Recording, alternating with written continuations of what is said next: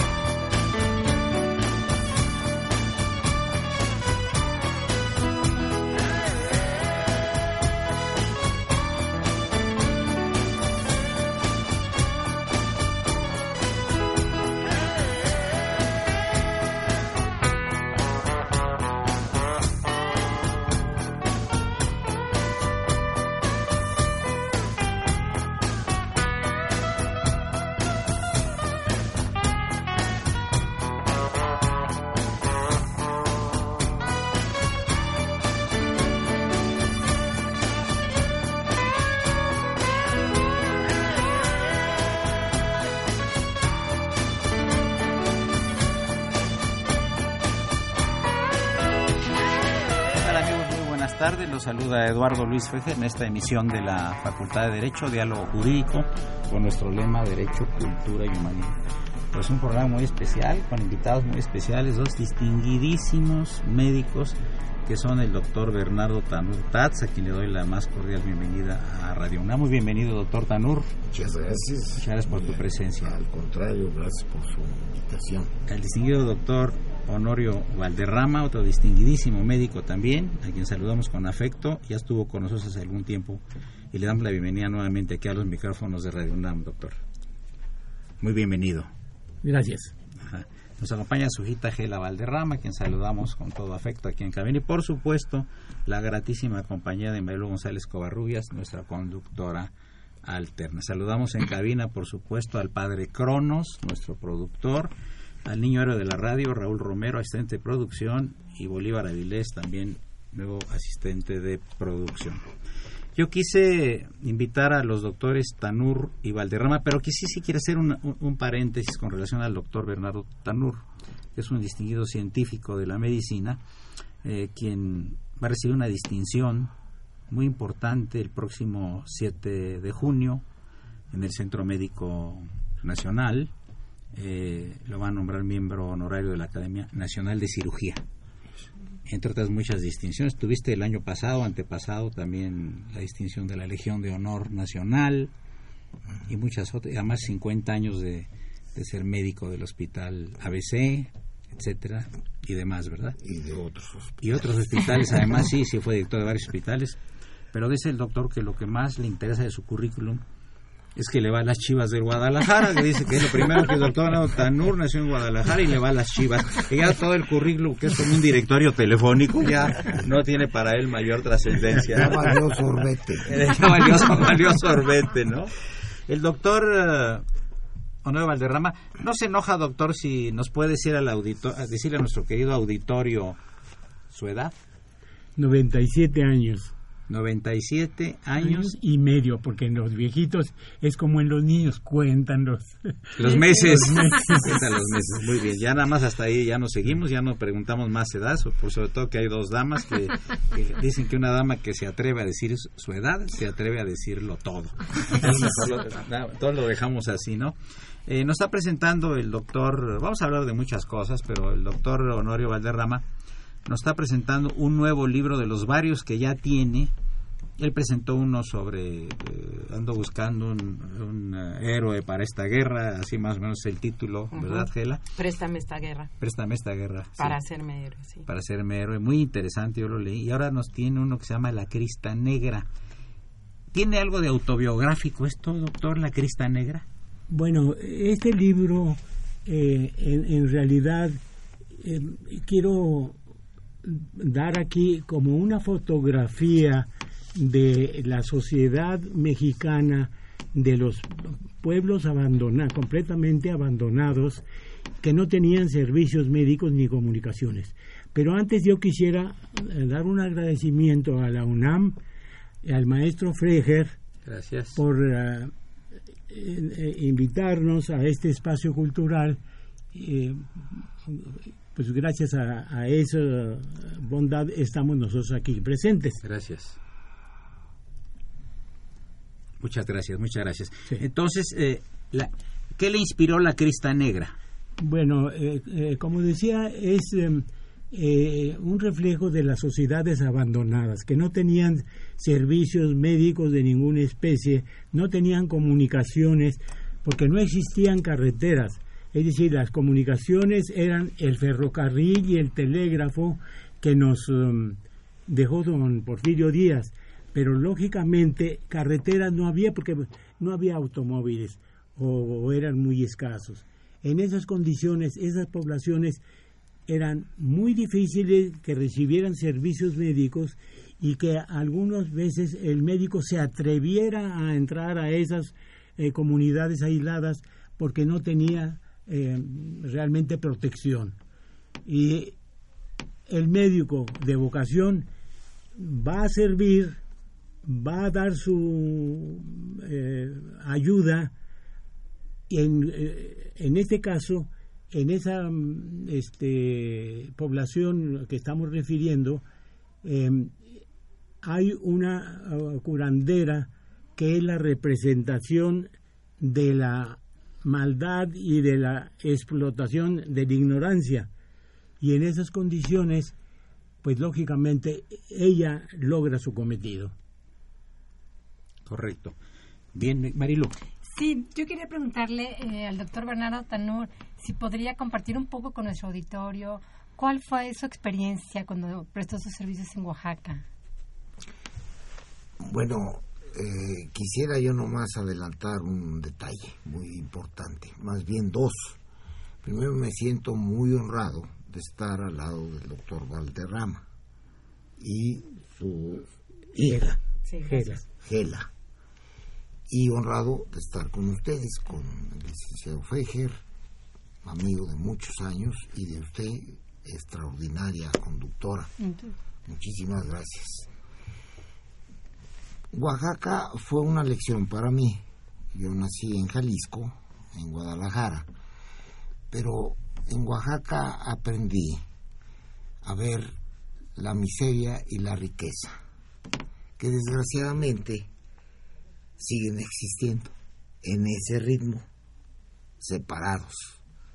Mucha riqueza y demasiada miseria. La miseria porque quisiera yo haber visto a una Oaxaca entonces en los 80 como lo quisiera haber visto ahora, que ya se han resuelto problemas extraordinarios de pobreza y al contrario, han aumentado. De ni siquiera 1% estamos luchando contra la pobreza, lo estamos parchando. Y Oaxaca sigue siendo pobre y sigue siendo rebelde.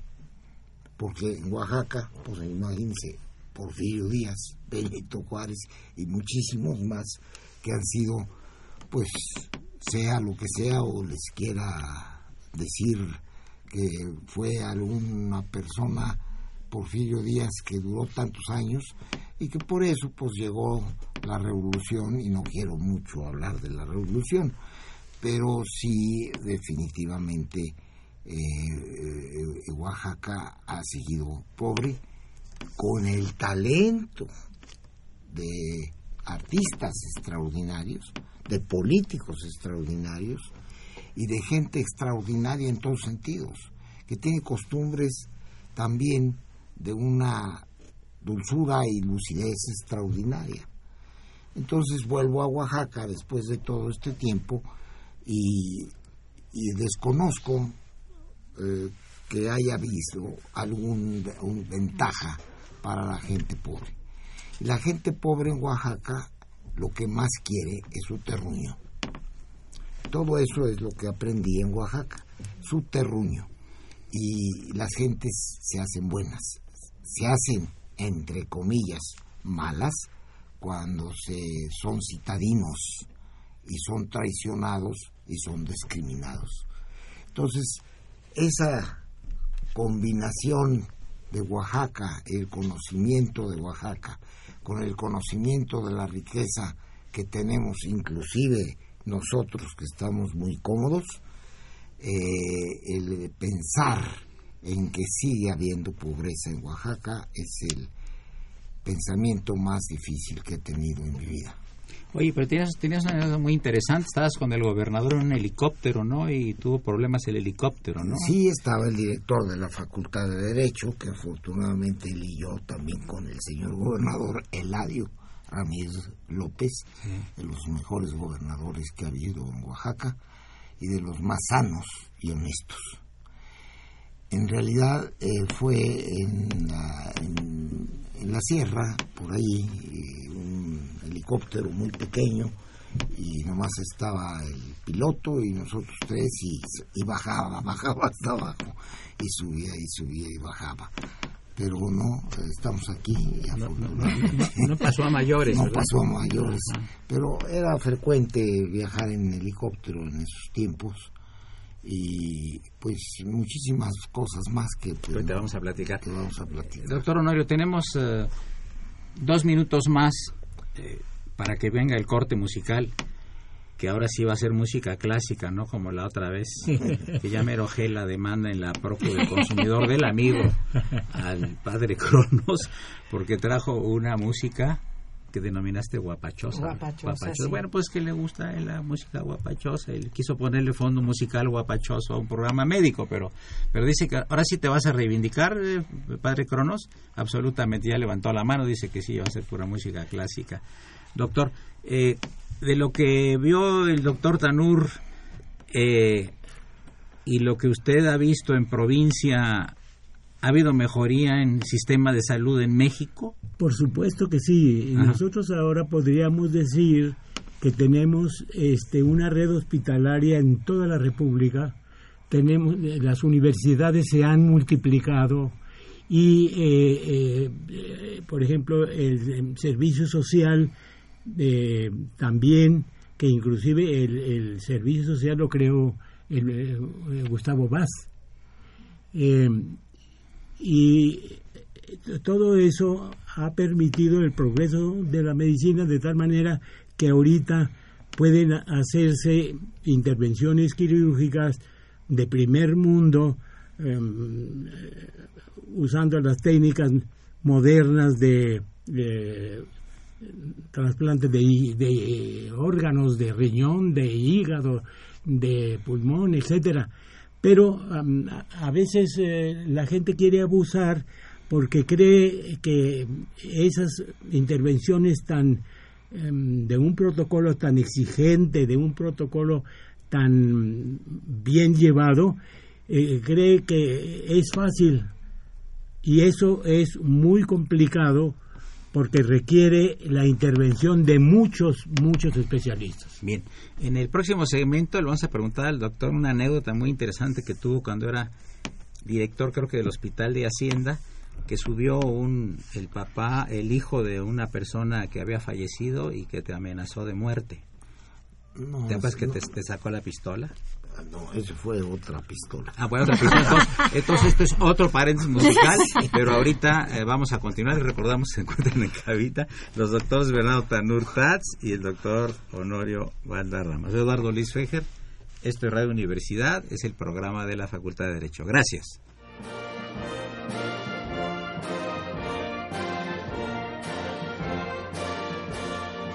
Su opinión es importante. Comuníquese. Nuestro número 5536 8989. Del interior de la República 01800 5052 688.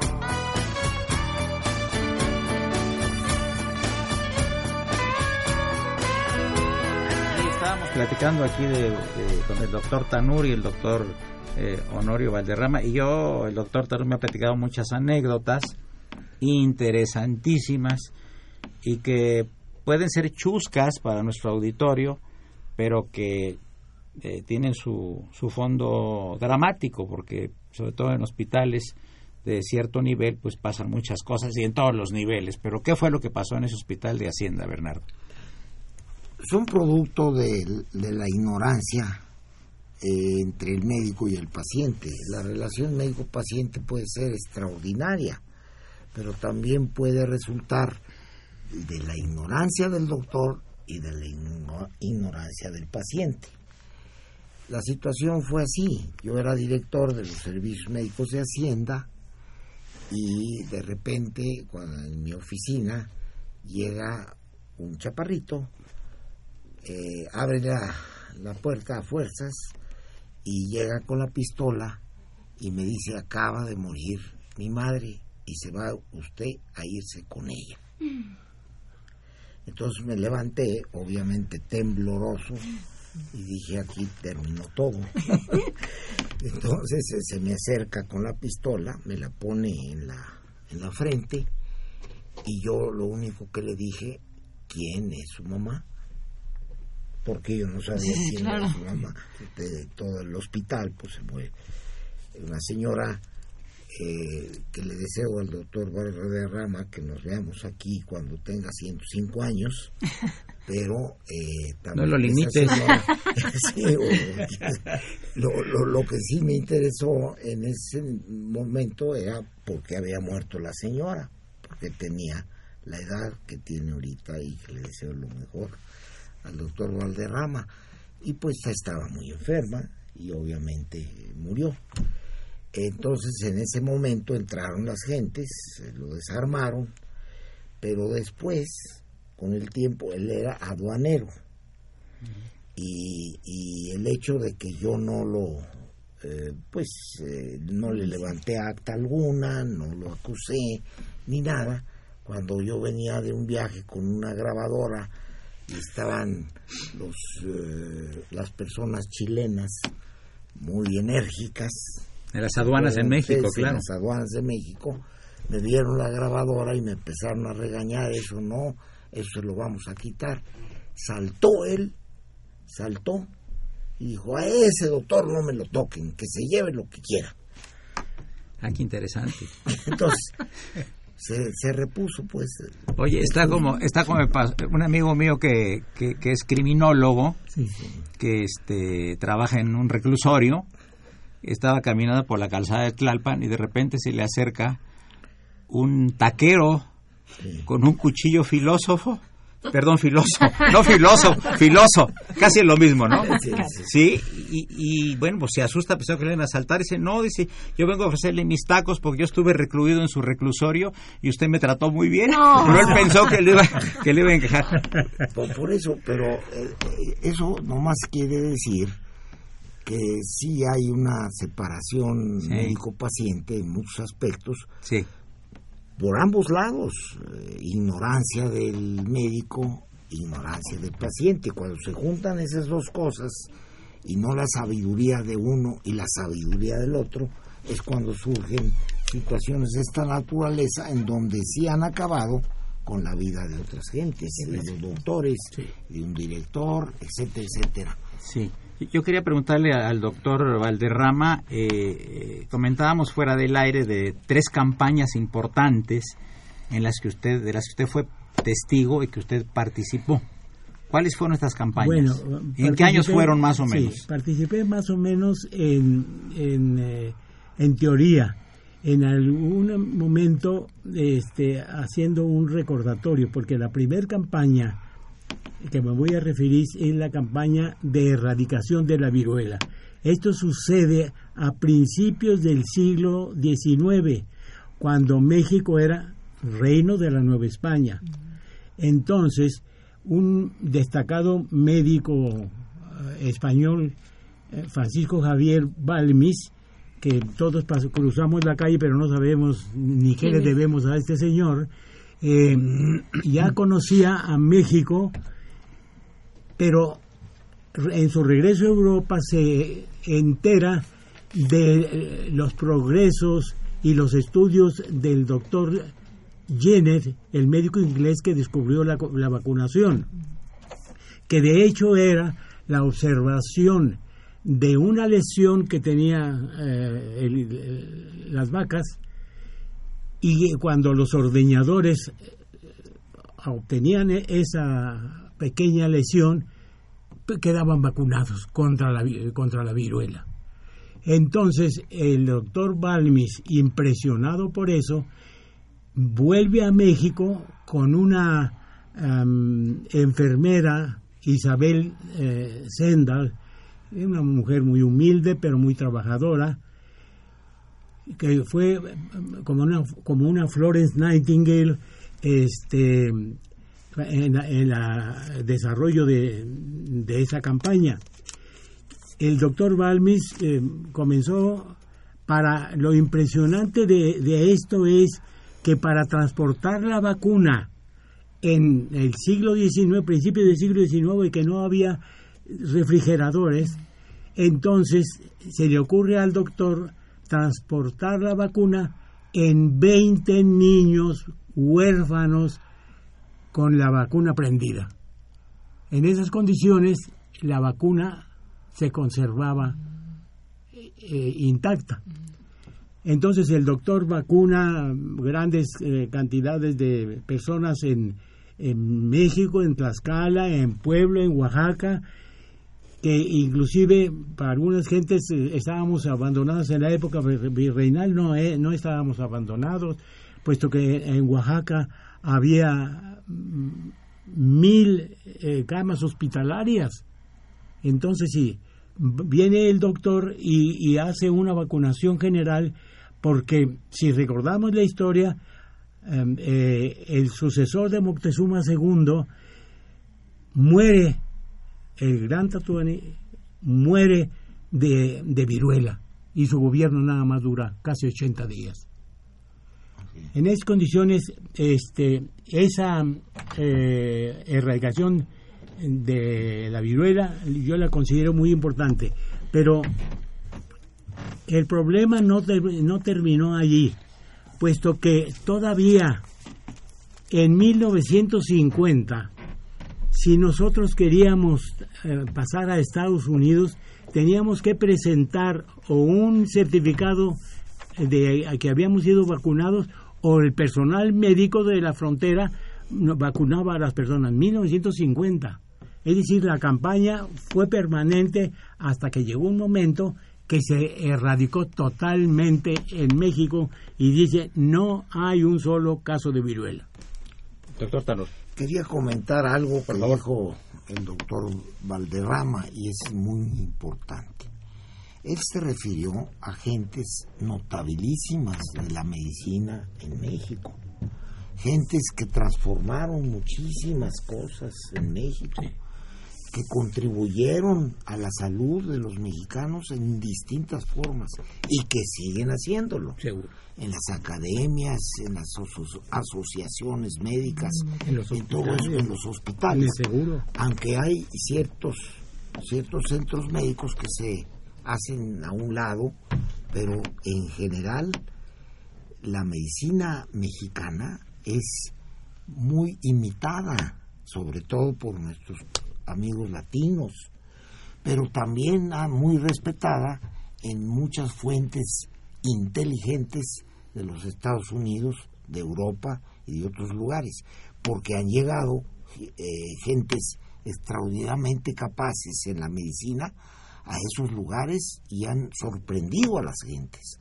Por eso quería hacer una, pues, eh, Un paréntesis. un paréntesis de que Claro. todas estas personas contribuyeron a lo que hemos avanzado. Sí, sí, aquí la cosa de la pregunta original al doctor Sí. Tanur era sobre el problema de la pobreza en Oaxaca. Sí. Y, eh, y el doctor habla de la progre- el doctor Valderrama habla del progreso en la medicina Claro, que son dos cosas salud, diferentes en pero como salud. quiera el, el, eh, la brecha entre gente económicamente pudiente y la gente humilde sigue siendo muy fuerte, pues tenemos Por 60 supuesto. millones de pobres, ¿no? ¿Cuál fue la segunda campaña? En dos minutos más, doctor, Sí. tenemos el, primer corte. La segunda corto. campaña Por favor. eh, también es eh, muy importante porque es la erradicación del paludismo en México. Sí.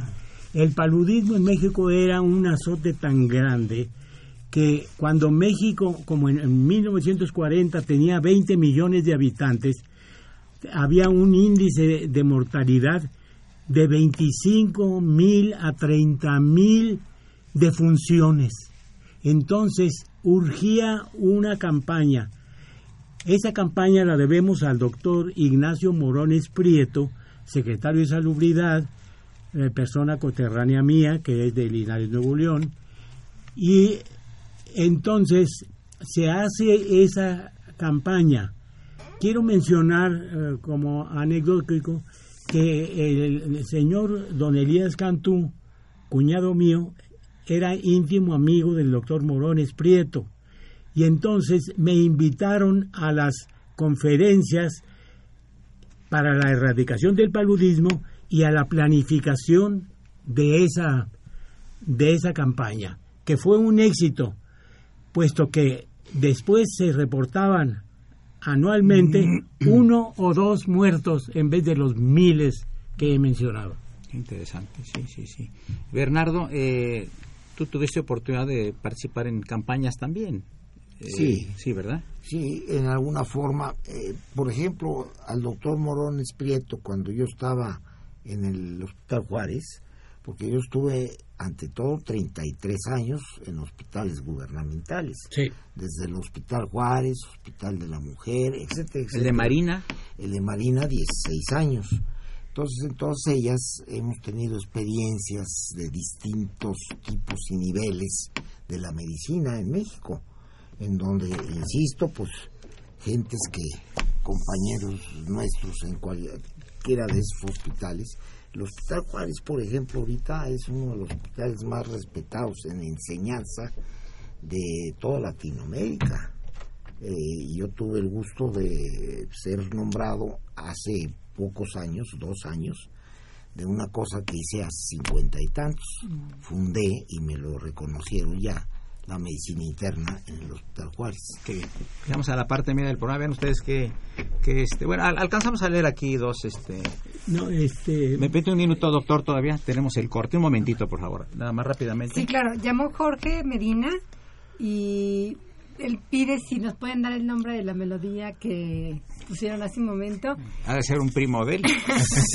También llamó Jorge Estrada y manda muchas felicitaciones al doctor Honorio Valderrama. Pregunta dónde se puede comprar su libro y le manda muchos saludos nuevamente. Es un gran honor escuchar al doctor Tanur. Y también Harriet Jones manda muchos saludos al doctor Valderrama. Comenta que estuvo en la presentación de su libro en el Hotel Camino Real. Y pregunta dónde puede conseguir el libro de- de- también del doctor Valderrama que se titula Macabeo ese, Memorioso. ese es el mío. Ah, perdón.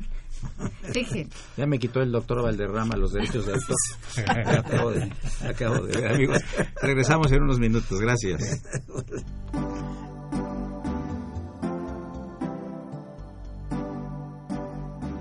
Está usted escuchando Diálogo Jurídico, Derecho, Cultura y Humanismo.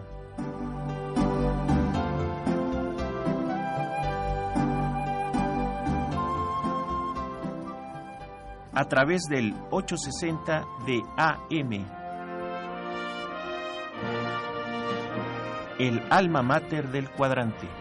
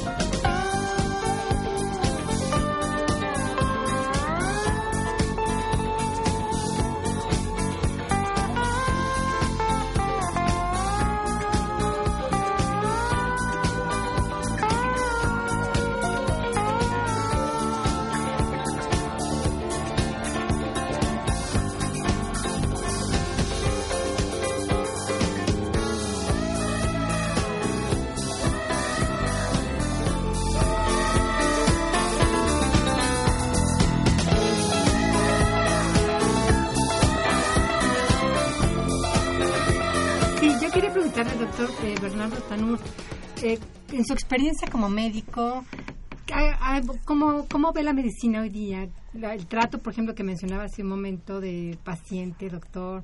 ¿Cuál es su punto de vista?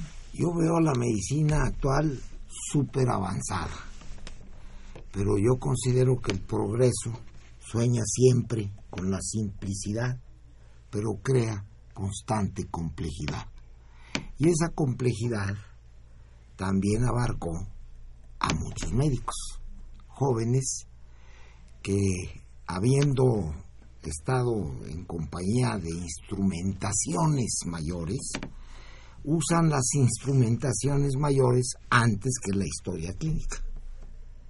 Y la historia clínica es la verdad de la medicina.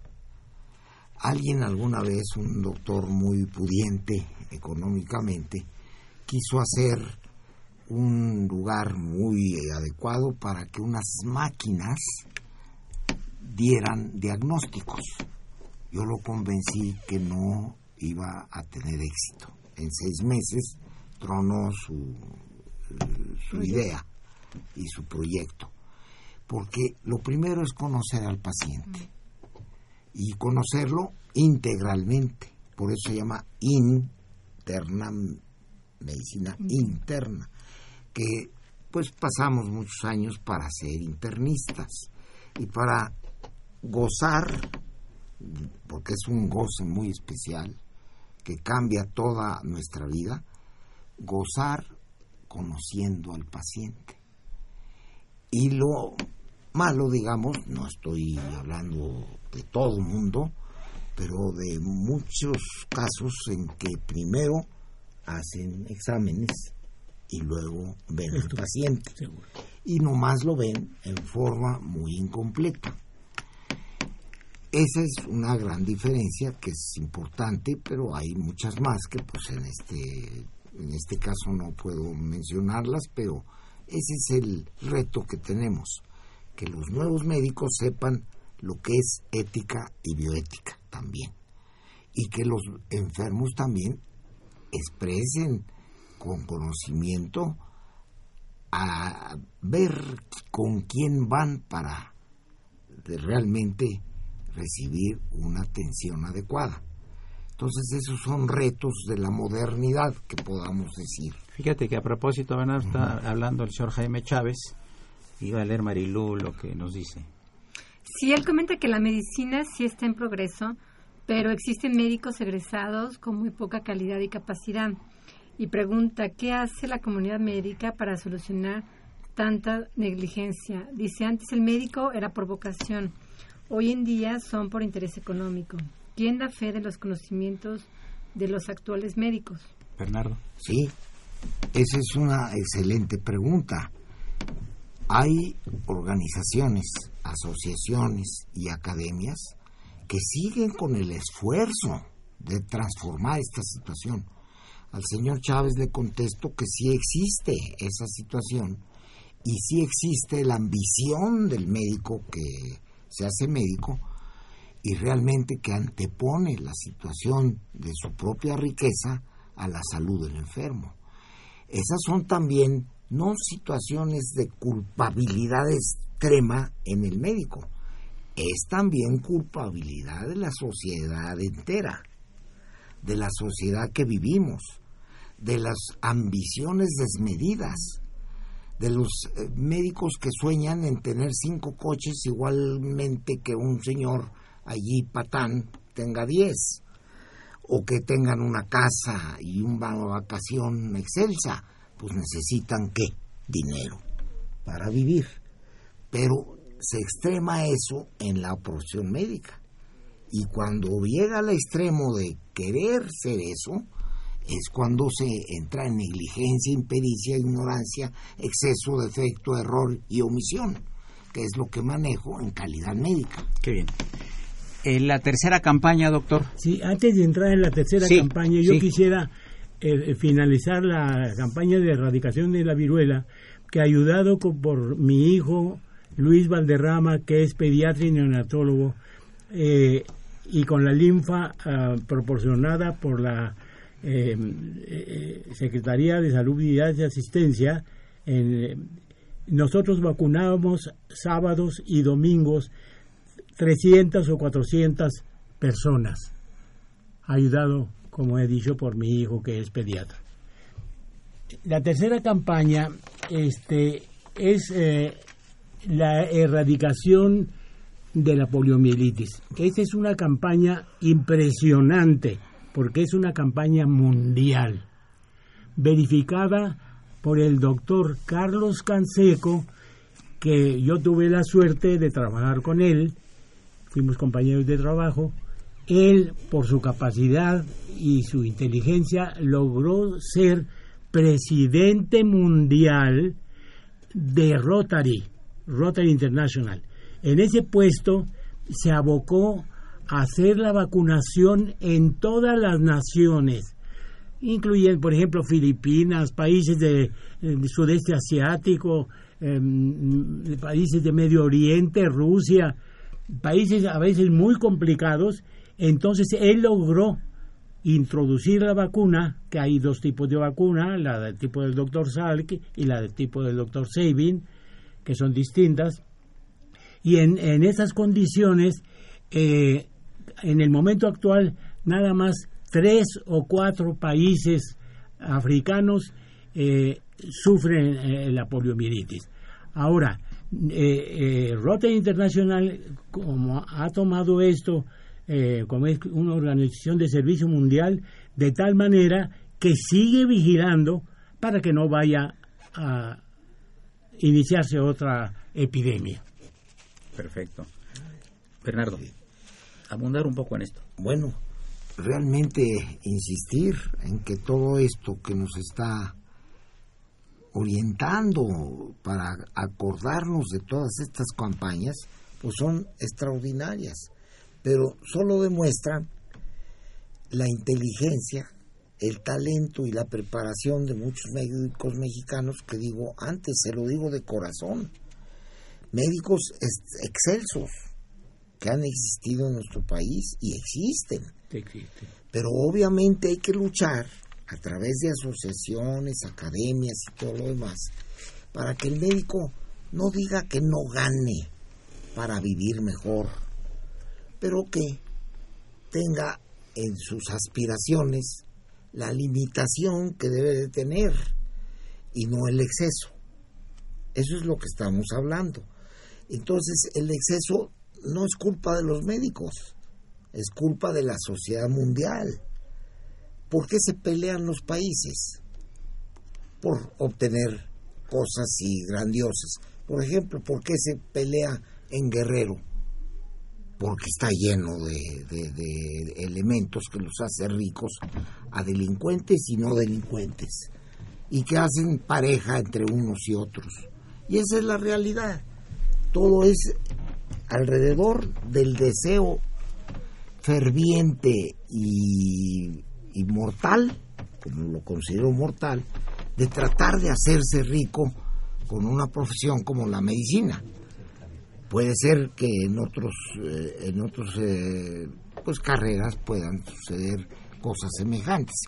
Estamos hablando ahorita de todo lo que nos dice aquí el doctor Valderrama, de lo que, lo poco de lo que mucho se ha hecho, de son las campañas, por ejemplo, que efectivamente han sido correctas, pero para eso necesitan apoyo. Si entra un gobernante que realmente quiere hacer algo por lo que gobierna, pues necesita apoyo de otras gentes, porque así estamos nosotros organizados en este mundo y, y no hay otra salida en ese así es que ha sido muy muy muy difícil esa situación de contestación real a esta pregunta que me dice Doctor eh, Bernardo Tanur, a, a propósito de una pregunta de uno de nuestros radioescuchas, eh, quien dice, ¿cuándo será la medicina absolutamente gratuita en todo el país? ¿Esto podría ser factible? ¿Posible? Sí, yo creo que sí podría es, es la intención pero eh, para eso se necesitan esfuerzos de multitud de gentes médicos y no médicos que tengan que organizar situaciones que realmente puedan llegar a ser. en los países que han llegado a ser así, son por la cuestión de que tienen 10 millones de habitantes y nosotros tenemos 125. 125. Y de los 125, 54% pues son pobres. Entonces Sí, es, es difícil esa situación. Y, la- y- y lo que ya se dijo aquí en esta mesa de la enorme distancia que existe entre el pobre y el muy rico, que fue rico por situaciones marginadas de la ley. Yo quería preguntarle eh, al doctor Honorio Valderrama, regresando un poquito a su obra Sí. que hoy nos presenta, eh, digo a reserva de que por supuesto tengo que leerlo como todos nuestros radioescuchas, pero me da la impresión de que eh, toca en algún sentido un intercambio con las comunidades indígenas. No sé si es correcto. Y si es así, mi, pregunta sería, en términos de medicina, ¿ustedes han logrado aprender algo de los conocimientos en medicina de las de estas comunidades? Bueno, las comunidades eh, en que yo trabajé, aunque eran muy pobres, no eran indígenas, porque la población indígena del norte de la República es, muy, muy corta, considerando los estados de Tabasco, Oaxaca, Chiapas, etcétera. Entonces, este, en ese sentido, no tienen una medicina popular, una herbolaria, dijéramos, como si la tienen los pueblos del, de- de- del sur de la República. Del sureste, generalmente. Del sureste. Del sureste y sureste. Esa es la situación. Sí. Bien, llegamos a la parte, perdón, a la penúltima parte del programa y ya el, el padre Cronos nos está haciendo la seña que ya viene la guadaña para cortarnos las cabezas. Adelante.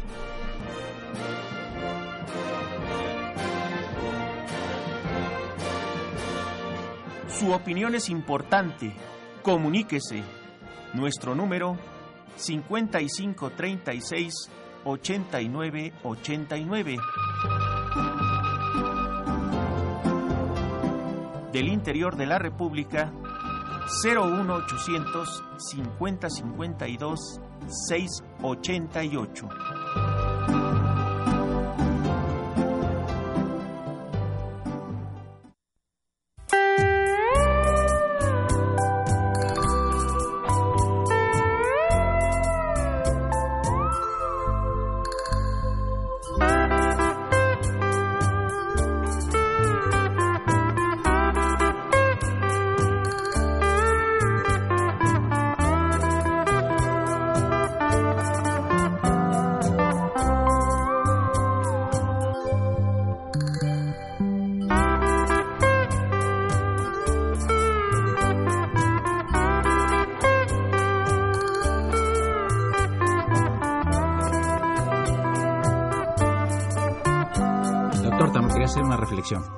No, pues en general estamos hablando de las verdaderas separaciones que en nuestro querido país existen, en donde no- nos preguntan que por qué no puede haber una medicina, por ejemplo, totalmente eh, Gratuita. gratuita para todos.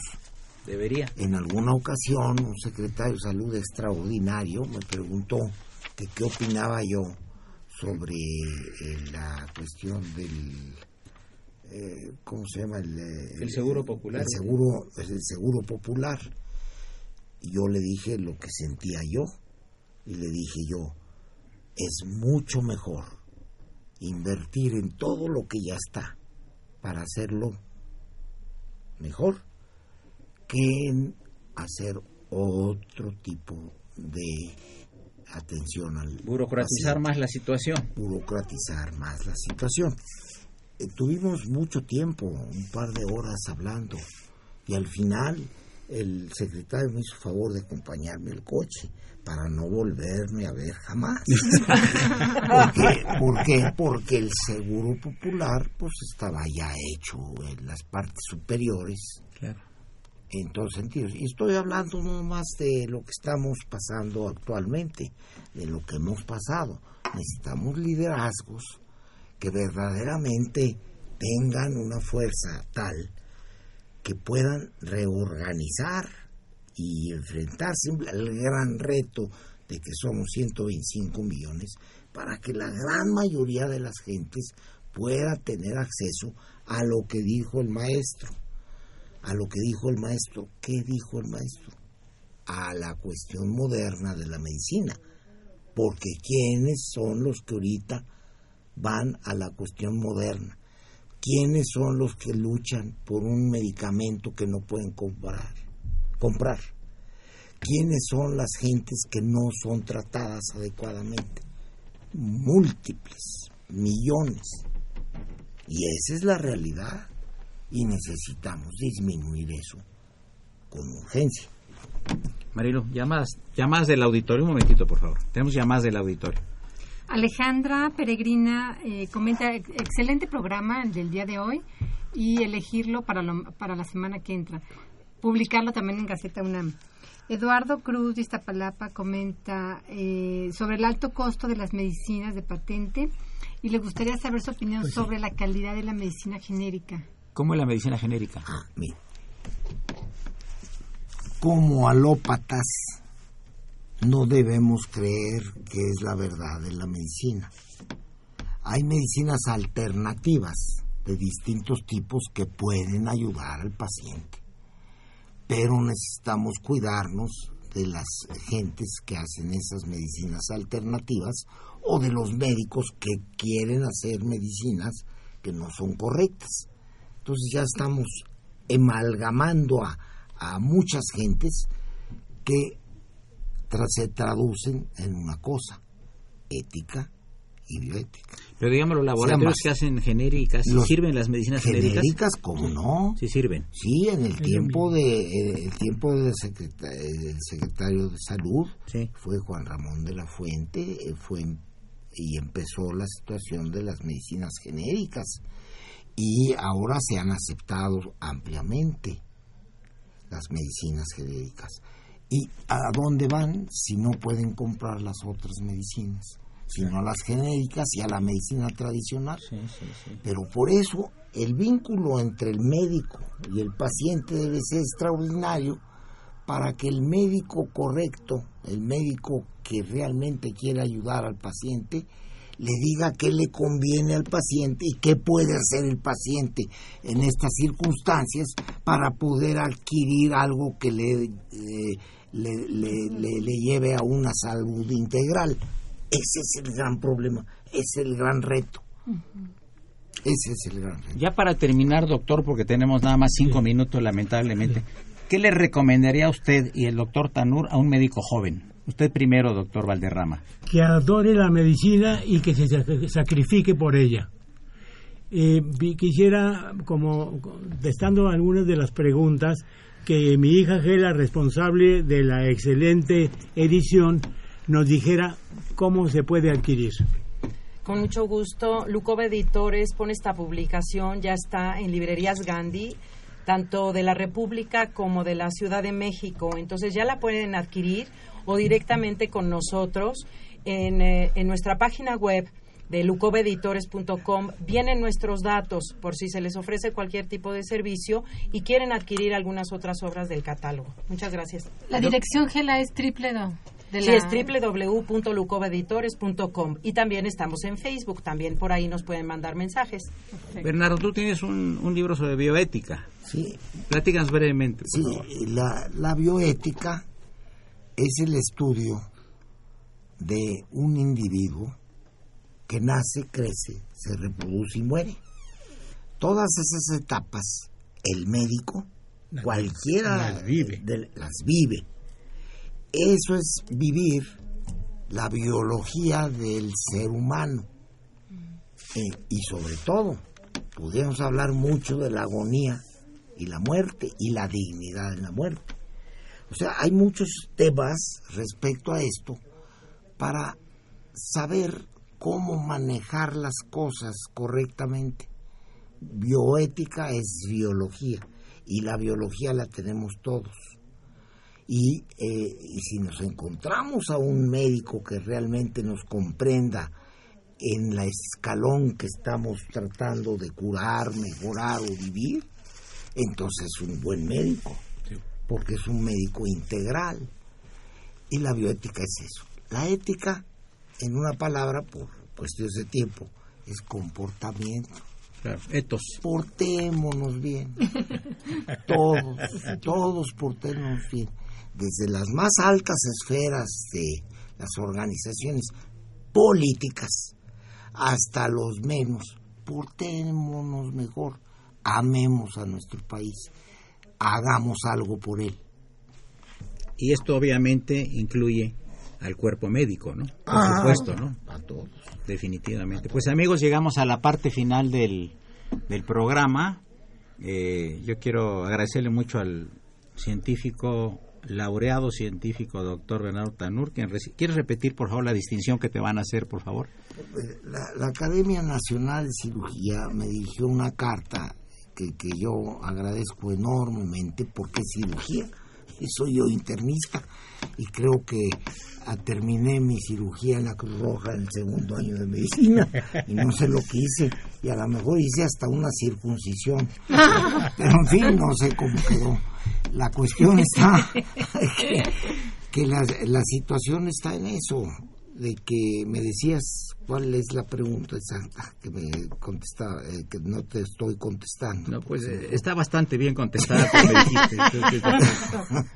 Sobre nada más el premio que vas a recibir. No, ah, bueno, es el premio que me ofrece unánimemente la Academia Nacional de Cirugía, a quien agradezco mucho, Felicidades. sin ser yo cirujano, por eso soy honorario, Claro. pero me van a hacer, hasta me van a hacer usar un smoking y estoy arreglando el mío porque lo usé hace 35 A años. estar, a estar a la moda. Para eso. Amigos, este, muchas gracias, doctor Bernardo Tanur, muchas gracias, doctor Noé Valderrama, muchas gracias, Gela Valderrama. El, eh, me preguntaba, el, el nombre del libro del doctor es La Crista Negra, el autor es el doctor Honorio Valderrama, que nos está acompañando con su presencia. Eh, muchas gracias, Marilu González Covarrubias, nuestra conductora alterna y eterna. Eh, fue una operación de Socorro Montes, ya denominada la reina de la cabina. La imagen siempre grata del padre Cronos, don Francisco Trejo. Asistencia de producción, Raúl Romero Escutia, niño oro de la radio, y una nueva adquisición que es el joven Bolívar Avilés, que es el nuevo libertador de la radio. Y ya se escuchan los pasos de Bárbara Esquetino. Tenemos una María Calas de la radio, y esa es Bárbara Esquetino, la voz que acaricia los oídos. Soy Eduardo Luis Fejer, la mejor de las tardes y continúa en nuestra radio Universidad Nacional Autónoma de México.